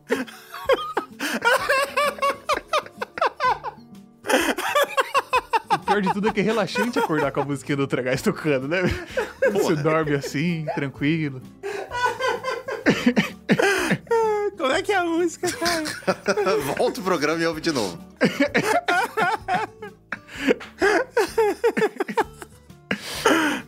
Que maravilha. E eu sempre tentava falar um pô, e aí, kkk, vamos se ver quando? Até porque era só eu pegar um ônibus e eu já estava na cidade dela. Porém, ela sempre tinha algo pra fazer. Meus amigos já estavam zoando, falando que era um velho querendo matar o tempo ou um catfish. Eu continuei e acreditei no amor fedido dos otakus. Então, depois de muitas investidas mal sucedidas, falei: Você tá ligado que eu curto você, né? Tipo, real. Não sei se é amar, pois nunca amei ninguém. Não sei como é o sentimento. Ah! Foi legal a, a frase que ele escreveu de uma maneira coloquial, né? Sim. Você tá ligada que eu curto você, né? tipo, real não sei se é amar. Pois nunca amei ninguém, não sei como é o sentimento. Parabéns. Eu sou meio chucro, não sabia usar as palavras, até porque minha única referência literária naquela época era Charles Bukowski, Meu Deus do céu. pois meu irmão me deu o livro Misto Quente pra ler quando eu tinha 11 anos. Alguém prenda o seu irmão. Mas prende e joga a chave fora. Esquece que ele tá lá. E não vai ser a melhor referência pra poder falar de amor depois, né? Porra! Então, após soltar essa maravilhosa frase, ela falou: Eu meio que sinto mesmo também. Aquilo me confundiu muito, sabe? Então, se ela sente o mesmo, por que ela não queria me ver? Vou ter um infarto aqui, cara. Até o final desse programa eu vou desabar aqui minha cachorra comerá os meus restos mortais. Entrei numa snoi que talvez fosse porque eu era feio, porém interessante. Então, sem mais nem menos, resolvi que iria fazer um convite irrecusável. Convidei a mesma pra ir no evento de anime da cidade dela, que eu já sabia que ela comprou os ingressos. Então ela aceitou, né? Falei que era irrecusável. Já vai, né? Sempre acaba convergindo para os eventos de anime. Todos os caminhos terminam lá. As pessoas acham que a galera vai em evento de anime pra comprar quadrinho um pouquinho mais barato, pra ver um- uns wrestler fudido ali fazendo showzinho, pra ouvir o Edu Falaschi tentando cantar Pegasus Fantasy. Não, é pra pegação. O pior de tudo é que se for pegar estatisticamente, eu tenho certeza que vai dar assim, uns 80% foram as primeiras três vezes em eventos de anime pensando nisso. Ou voltaram as segundas e terceiras vezes pensando nisso. Com certeza. Eu fui em muito evento de anime pra tentar pegar cosplayer. Nossa, Afinal, os otakus também amam, né? Otakus também amam. exatamente. Ato final, plaquinhas e foras. Hum. Eita. Lá estava eu no evento de anime com meu cabelo colorido e uma mochila cheia de mangás. Detalhe, fui com dinheiro pra ir no evento, não tinha pra voltar, então dependia de vender pra voltar pra casa. Nossa! Caraca. Foi um plano mirabolante. Já fiz isso na vida. Fui com duas amigas minhas, Ino e Hinata. A gente pode chamar a Renata só de Inata? Sem o H, É, porque fica Ino e Inata. Yura. igual o H de Inode. Fui com duas amigas minhas, Ino e Inata. As duas sabiam de toda a história e estavam na torcida. Porém, meus amigos, eu tenho TDAH e a história talvez fique interessante. Fui com minhas amigas e resolvendo as coisas com elas de como se encontrar, qual ônibus pegar, se nós íamos comprar bebida ou qual cigarro. Afinal, éramos adolescentes depressivos que viram skins. Eu não entendi como assim viram skins. Skins, a série de adolescentes depressivos que Entendi, eles viram uma série chamada Skins. Entendi. Afinal, éramos adolescentes depressivos que viram skins. Eu simplesmente esqueci meu motivo principal de estar lá. A porra da Ura. Eu consegui esquecer de perguntar qual lugar nós nos encontraríamos, com qual roupas íamos estar e qual hora chegar. Mas eu não sabia de nada, meu Deus do céu. Ele focou em combinar com as meninas, com as amigas dele, e esqueceu que ele tava indo lá pra encontrar ela. Esqueceu do principal. Mas não, não consegue, né, Moisés? Não consegue. não consegue. Meus caros ouvintes, foram em torno de duas horas bebendo, fumando e vendendo mangá até achar ela. No final, a encontrei. Ela era linda como nas fotos, não era um velho.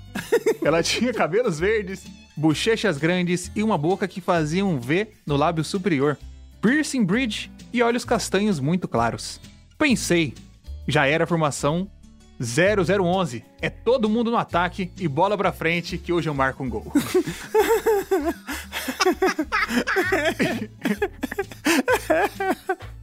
Estava pronto pro ataque. Arranca Messi. Encara, encara Messi, encara Messi, encara Messi. Eu só tinha beijado uma pessoa na vida, então queria sair daquela seca a todo custo. Fui conversar com ela e foi tudo bem. Fizemos muitas piadas com o taco fedido, apesar de que eu devia estar fedendo a cigarro, mas até aí ok, já que ela via skins. Então tava tudo em casa. Tava tudo em casa. Papo vai, papo vem, ela até me ajudou a vender os mangás, o que ficou muito mais fácil quando se tem uma placa e um monte de jovens virgões querendo ter a chance de trocar uma palavra com uma mulher. Fiz uns 300 reais esse dia só vendendo mangá, meu Deus. Ou seja, atenção Panini. Fim de tarde, minhas amigas eu já nem sabia onde estavam, mas eu estava lá com elas sentado na grama conversando. Eu sempre desenhei e eu estava com a placa desenhando e ela ficava olhando, então decidi que iria usar isso para tentar dar o meu Kamehameha de paixão nela. Escrevi beijo grátis e mostrei para ela. Na minha cabeça, eu pensei que ela só iria vir e me beijar. Ou o famoso não, belo e curto, mas conseguiu ser pior. Muito pior. Ela olhou pra placa, olhou pra mim e disse: Eu não entendi a tua letra. Ai, meu Deus do céu. Eu tava, eu tava esperando qualquer coisa. Ela só não conseguiu ler, meu Deus do céu. Ai, tadinha. Com essa risadinha de desentendida, respondi: Para, nem é tão feia. Escondi a placa. Nossa, ela realmente. Nossa, ela. Nossa, foi só um fora. Eu achei que ela não tinha entendido a letra mesmo. Meu Deus, agora eu senti a dor. Mas assim, ela também não se ajudou, né? Podia ter sido um fora mais, né? Não entendi tua letra. Porque, assim, você deu a chance do cara escrever de novo. Sim. É, não quero nem de graça. Escondi a placa, escrevi de novo, mais legível, só para o drama para quando ela fosse ler e eu fosse embora. Falei que tinha que ir embora e fui encontrar minhas amigas. Nós nos encontramos, voltei para casa, vi a seguinte mensagem: Pensei que fosse tomar alguma atitude. Rostinho triste. Não, aí ela também tá de sacanagem. Ah, não, não, não, não, não. Não, ela é- brincou. Ela brincou. É tipo panda, né? Não, não vai. Caraca, velho, é uma engrenagem que, tipo, os dois estão jogando uma chave de fenda no meio, tá ligado? Tipo, não, não, não vai funcionar. Ah, ah, ah. Então realmente ela não entendeu minha letra. Expliquei o que aconteceu e parei de falar com ela desde então. E até hoje não nego que sinto uma saudade. Não, Meu Jesus amado. Como assim a história? Que tristeza, meu Deus do céu. Literalmente acabou assim. Cadê a reviravolta? Cadê a parte que ele chega na casa dela com um cartaz escrito com uma letra com a grafia perfeita? Que ela não poderia entender de outro jeito. Nossa, que triste. Acabou assim a história. Ura, se você tá ouvindo essa história, dá uma ligada pro menino. Você tem o telefone? Se você não lembrar do telefone, é só procurar o vídeo da música e achar o telefone dele de novo. A música de corno tem lá o número. Mas sério, Ura, se você ouviu a história, dá uma ligada aí pra ele. Não deixa acabar assim, não. Que destreza. Nossa, parece o cara que não pegou a australiana, credo. Depois de tudo isso, gente, pegou o ônibus, foi lá, escreveu a plaquinha. Vamos levar em consideração um negócio que otaku geralmente tem uma, né, tem uma não autoestima, né? Uma autoestima inexistente. E a moça não é clara? Aí fudeu mesmo. É, é verdade. Tem que ser um neon, assim, tipo, quero, pô! Vamos dar uns pega! É, falta de comunicação, assim, muito triste. E o pior é que provavelmente os dois voltaram pra casa tristes, se sentindo mal, achando que o outro não queria. É, eu só não entendi por que, que ele parou de falar com ela. Porque se ele encontrou no evento, a menina era bonita, eles passaram a tarde juntos, ela ajudou a vender os mangá. Cara, final de semana seguinte, volta pra cidade dela, mas aí o objetivo é se ver, não é o evento. É. E já, já tinha vendido os mangás, já dava pra voltar. É, porra. Com 300 reais pra uma cidade do lado, você consegue ir, pô. Ele deve ter gastado tudo isso em mangá de novo, né? é verdade. Ele ficou triste no final do evento, comprou um monte de mup mangá e voltou pra casa pra ler.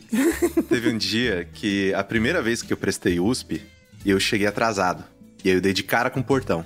E aí eu fiquei muito triste, passei numa banca, comprei um mangá e fui pra casa.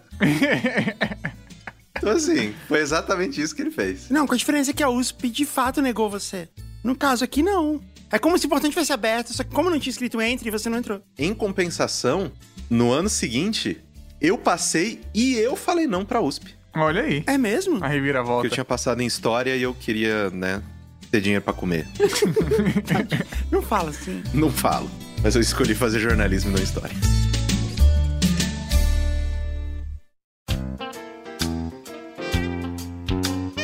Bom, vou ler a terceira então. Tentar ver se essa aqui tem um final feliz. Por favor. O clássico otaku que se muda pro Japão. Clássico. É tipo uma peregrinação, né? Ele tem que ir, como se fosse a meca. A meca do otaku. Eu ainda pretendo muito um dia, um dia, pelo menos, estar em Shibuya. Dar uma, uma passadinha, assim. É obrigatório. Ver aquele monte de, de loja que vende sex toy. Faz um refri daquele que vem uma uva dentro pra mim. Trago.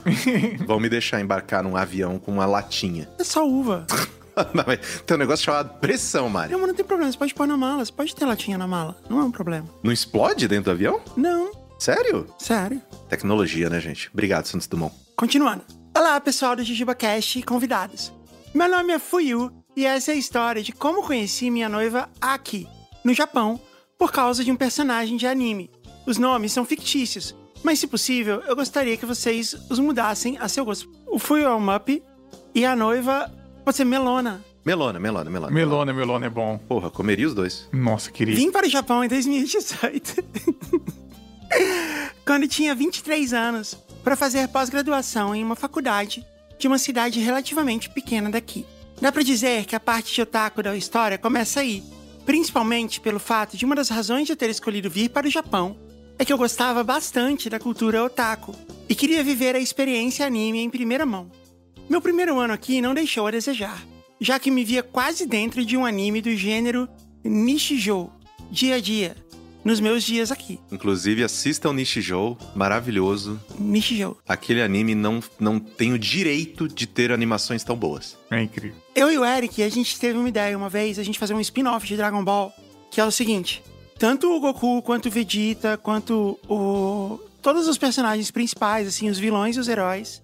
No primeiro episódio, eles estão sendo julgados por eles terem destruído e, e reconstituído a Terra tantas vezes. eles estão no Tribunal Universal e eles estão sendo julgados por isso e eles são condenados. E a pena deles é ter que viver uma vida normal sem os poderes deles. É basicamente o episódio em que o Goku e o Piccolo aprendem a dirigir, né? É, exato. E a nossa ideia é fazer tipo um, um sitcom, assim, tipo Friends, só que com os personagens do Dragon Ball, entendeu? A gente vai colocar uns nomes neles, assim, que tipo. Só é parecido com o nome do, do- da pessoa. Uhum. Sabe igual tem futebol, assim, agora no FIFA antigamente? Que não tinha o nome verdadeiro do jogador? O- não, era, não era o Batistuta, né? Era o Batustita. Isso, isso aí. Aí, tipo, o nome do Goku ia ser Joku. e aí a ideia é que eles iam morar, tipo, num apartamento igualzinho de Friends. Onde o Goku mora com o Kuririn. E no outro mora o Piccolo com Freeza, entendeu? O Goku, ele só fica tocando terror, assim, porque ele é meio burro, né? O Goku, assim, ele é meio... Ele é muito burro. E todo mundo fica meio com raiva dele, porque ele só se dá bem mesmo assim. Tipo o Joey, assim. Mesmo ele sendo meio, meio estúpido assim, ele consegue as coisas. E o Vegeta, ele é garçom no, no, no- no café. e ele fica puto, assim, porque é o emprego dele, sabe? E o Goku chega lá e fica zoando. E eles não podem brigar, entendeu? Não ia ser demais essa série. Nossa, é um, é um conceito muito bom. Um dos capítulos favoritos da galera é justamente o capítulo em que o Goku e o Piccolo tentam aprender a dirigir. Porque são duas pessoas totalmente inadequadas numa situação normal. Uma coisa tão simples, né? Agora, por que, que alguém que voa e que além de voar tem uma nuvem voadora, ou seja, ele pode voar deitado, sem fazer esforço, por que, que ele vai aprender a dirigir? Ah, aí você pergunta pro Toriyama. Ah, não, isso aí aconteceu porque. Porque a, a Titi, a esposa do Goku, tava já cansada de correr dos javalis selvagens da montanha quando ela ia fazer compra na- no mercado. e aí voltava pra casa a pé, vinha os javalis, vinha dinossauro, vinha tudo caçando ela. Aí ela falou, gente, todos os vizinhos têm um carro pra poder ficar seguro e a gente não tem um carro e o Goku não dirige. Ele é um adulto que não tá, né, vivendo nessa parte como adulto. Vai agora pra autoescola tirar uma carta pra poder dirigir. E aí ele arrastou o Piccolo também porque era um outro adulto que não tinha carta. E aí foram os dois pra tirar a carteira pra poder dirigir pro mercado. É, deve ser bem legal esse episódio, eu vou procurar ver depois. No entanto, eu já ouvi ouvir falar que apesar de a cultura otaku ter nascido aqui, a prática não é tão bem vista pela sociedade em geral. Talvez até pior do que no Brasil. Então, tento manter esse lado escondido. Aqui no Brasil, a gente né, se refere ao otaku a apenas pessoas que gostam de anime, mangá e tudo mais. Quando na verdade, otaku quer dizer uma pessoa obcecada por algo. Então eu posso ser otaku de ônibus dos anos 80, otaku de nananã. E aí o otaku é visto com essa percepção de, ah, não é só uma pessoa que gosta de maneira saudável de algo. É uma pessoa obcecada, obcecada. Que a vida dela é aquilo ali. Por isso que é mal visto. É, mas é bem isso aí mesmo, né? Mas assim, tipo, aqui a gente fala, ah, não, porque, pô, eu sou otaku fedido e tal, não sei o que tem. não, eu sou um ser humano funcional e, no meu tempo livre, gosto de ler mangá. E no resto eu durmo. No resto, eu jogo videogame. Por volta de oito meses, desde que tinha começado a morar aqui, em dezembro de 2018, estava trabalhando meio período como barman de um bar perto do dormitório onde morava. Na verdade, eu não tinha muita experiência preparando coquetéis ou algo do tipo, mas o dono do bar, Dono do bar, estátua da Hello Kitty. mas o dono do bar, estátua da Hello Kitty, sabia que eu precisava de dinheiro e queria praticar meu japonês. Então resolveu quebrar esse galho pra mim e meu amigo costarriquenho, croquetas, divulgando as noites em que trabalhávamos no bar como Noite dos Gaijins. Gaijin é a palavra informal em japonês para estrangeiro. É o gringo. Os bares daqui, os barmans têm a responsabilidade não somente de providenciar drinks aos clientes, mas também de entretê-los com conversação amigável. Os clientes começaram a chegar pouco depois de começarmos nosso turno, boa parte deles regulares. Ainda era o começo da noite quando Melona apareceu, com um vestido de flanela xadrez e penteado no estilo da Major Motoko de Ghost in the Shell. Pensa na Scarlett Johansson. Pronto. o Guto entendeu. O Guto entendeu. e se sentou no assento do balcão logo na minha frente. Não sei se posso dizer que foi amor à primeira vista, já que o fato de ela ser tão linda bateu na minha insegurança. A minha primeira impressão foi: Uau, que garota linda completamente fora da minha liga. Vou me esforçar para pelo menos não matar ela de tédio. O nome disso é Otaku à primeira vista. Been there, done that. É a minha vida isso aí. Não tive muito sucesso nesse objetivo, já que a conversa não passava muito de E aí, como foi o trabalho hoje? E você é daqui? Posso usar a desculpa que boa parte disso foi por culpa da barreira de linguagem. Melona não falava inglês ou, obviamente, português. Mas o fato é que realmente não conseguia arrumar assunto. Nem a velha carta na manga de estrangeiro deu certo. Boa parte dos japoneses, principalmente fora das grandes cidades, geralmente se interessam em conversar com pessoas de fora do país e fazem várias perguntas sobre, no meu caso, futebol, samba e café. Cara, é bizarro isso, né? Futebol e café. Da última vez que eu fui para os Estados Unidos, eu peguei um táxi com um nigeriano e a gente passou, tipo, a corrida inteira falando de café. É muito esquisito o quanto a galera associa ainda Brasil a café, né? É bem comum ter café do Brasil, então aqui tem, quando a gente vai nos lugares tem bastante. Mas quando eu perguntei a Melona, você consegue adivinhar de onde eu vim? Ela respondeu com frio. Sei lá, não tenho interesse nos países do exterior. Nossa. Nossa. Depois dessa, eu só fazia os drinks, ficava quietinho no meu canto. Colocava o dedão no drink dela. O fato que sei hoje é que Melona estava pensando: O que esse chato com mais de 30 anos tá fazendo trabalhando de barman aqui? Ah, ele era o tiozão do lugar. Depois de dois ou três drinks e três ou quatro assuntos, finalmente a estátua da Hello Kitty percebeu o climão e que Melona estava quase na UTI do tédio. Foi então que ele veio ao resgate com um pequeno comentário que mudou tudo. Ei, Melona, você gosta de anime, né? O Mup também. Imediatamente, Melona virou os olhões de anime Moe pra mim e perguntou: Você conhece Oreimo? Oreimo. Oreimo é o nome encurtado da light novel e posteriormente anime Orenoimoto Gakona Nikawai Wei Wakeganai. Eu fui bem? Foi bem, foi bem. Fantástica. Pode mudar pra lá. Ou não tem como a minha irmã ser tão fofa assim. No título em português, não tem mesmo, entendi. Não vou entrar nos detalhes do anime, mas vocês podem imaginar o tema pelo título. Felizmente, eu conhecia Oreimo, sendo até um dos meus animes favoritos. Depois de responder tal coisa, Melona disse: Agora a pergunta importante. Qual a sua garota favorita? um dos gêneros que Oreimo se encaixa é harem, em que várias garotas disputam pela atenção do personagem principal. Soa realmente idiota agora que eu escrevo assim por extenso, mas é a vida. Consumo muito, viu? Não pensei duas vezes antes de responder Kirino? Kirino. Kirino, droga! A título de informação, a irmã, que é super fofa. Melona virou outra pessoa, falando coisas como: se você tivesse falado que era outra garota, eu tinha pago a conta e ido embora agora mesmo. E Nossa. metralhando perguntas sobre Oreimo e outros animes.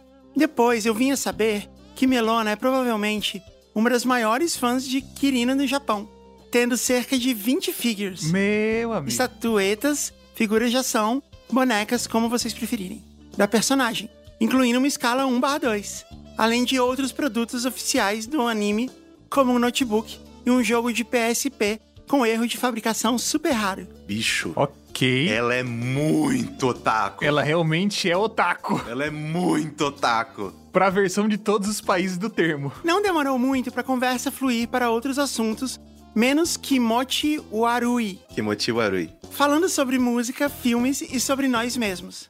Melona soltou um pequeno berro ao saber minha idade, um ano mais novo do que ela, e não mais de 30, como ela tinha julgado a princípio. Nossa senhora, o Mup tá acabado, né? Foi visto como um velhaco. Falou, não, isso aqui não tem nem como trocar ideia mais. Às duas da manhã, eu já estava do outro lado do balcão, conversando com Melona sobre nossas músicas favoritas dos Beatles. A estátua da Hello Kitty estava dormindo em cima de sua highball e eu e o Croqueta finalmente decidimos fechar o bar. Troquei contatos com a Melona antes dela ir embora. Já no dia seguinte, nos encontramos para comer um omuraisu, Certinho. que é omelette rice Uhum, que é delicioso. que é um arroz com ovo, e continuar a conversa do dia anterior. Hoje, quatro anos e meio depois, eu e Melona estamos planejando nosso casamento ainda para esse ano, depois de quatro anos e uma pandemia morando juntos. Alguns amigos nos perguntam se quando tivermos uma filha, vamos colocar o nome de Kirino, mas já decidimos que não. Você colocaria o nome da sua esposa na sua filha? Melona responde irritada. Sim, porque ela adora a personagem, né? É todo o conceito de waifu. Você, né, geralmente tem a, a melhor menina ou a melhor menina do anime. Aí você fala, ah, minha waifu ou meu husbando. Ah, entendi. Rusbando, que maneiro. Ainda não fomos juntos ao Brasil pelo preço exorbitante da passagem. Mas ela espera num dia próximo poder praticar as três ou quatro frases de português que conseguiu decorar. Se uma dessas frases não for puta que pariu, você tá fazendo errado. Ou me dá um up de morango, eu quero do saquinho. Olha, tem uma coisa que eu espero desse casamento é que ela use o vestido da Kirino, feito exatamente igual que a Kirino usa no anime, pra poder se casar e que ele use um terno igual o do, do protagonista também. Ele tem que levar ela no Anime Friends aí, nos eventos de otaku. 100%. Ah, mas aí vai ser uma depressão, né? Não, mas ela vai fazer um sucesso, imagina só. ah, sim, porque aí ela vai ter o melhor cosplay e tudo mais. Parabéns e obrigado pelo podcast. Caso essa história seja escolhida, vou fazer meu melhor pra traduzir todos os comentários para a Melona. Obrigada, Mup. Tomara que a Melona goste. Excelente. Quero ver você explicar pra ela que o nome dela é Melona. Eu nunca imaginei que a história tinha dado certo. Eu achei que, tipo, ah, não. Aí a gente começou a conversar e ela era só louca. Deu certo! Não, então, eu tô muito surpreso porque começou de um jeito tipo, completamente desinteressada com as coisas que, teoricamente, são mais interessantes do que anime no geral, de você poder conversar sobre coisas da vida, do mundo. É, uma pessoa que literalmente veio do outro lado do planeta Terra. E aí, citou o anime, as coisas mudaram. Porque o anime vivia no coração. É isso aí, os otakus também amam. Amam, mas não fecha contrato, né? Dificuldade. Amam de longe, voltam pra casa, ficam amando à distância. Porra. Ok, mas também é amor. Toda forma de amor vale a pena. Exato. É isso então? É isso. Ok. Então até a próxima. Beijo, tchau. Tchau. Beijinhos. A Lura. Fazer curso. Curso de espadada na Lura. Tem curso de derrotar demônio na Lura.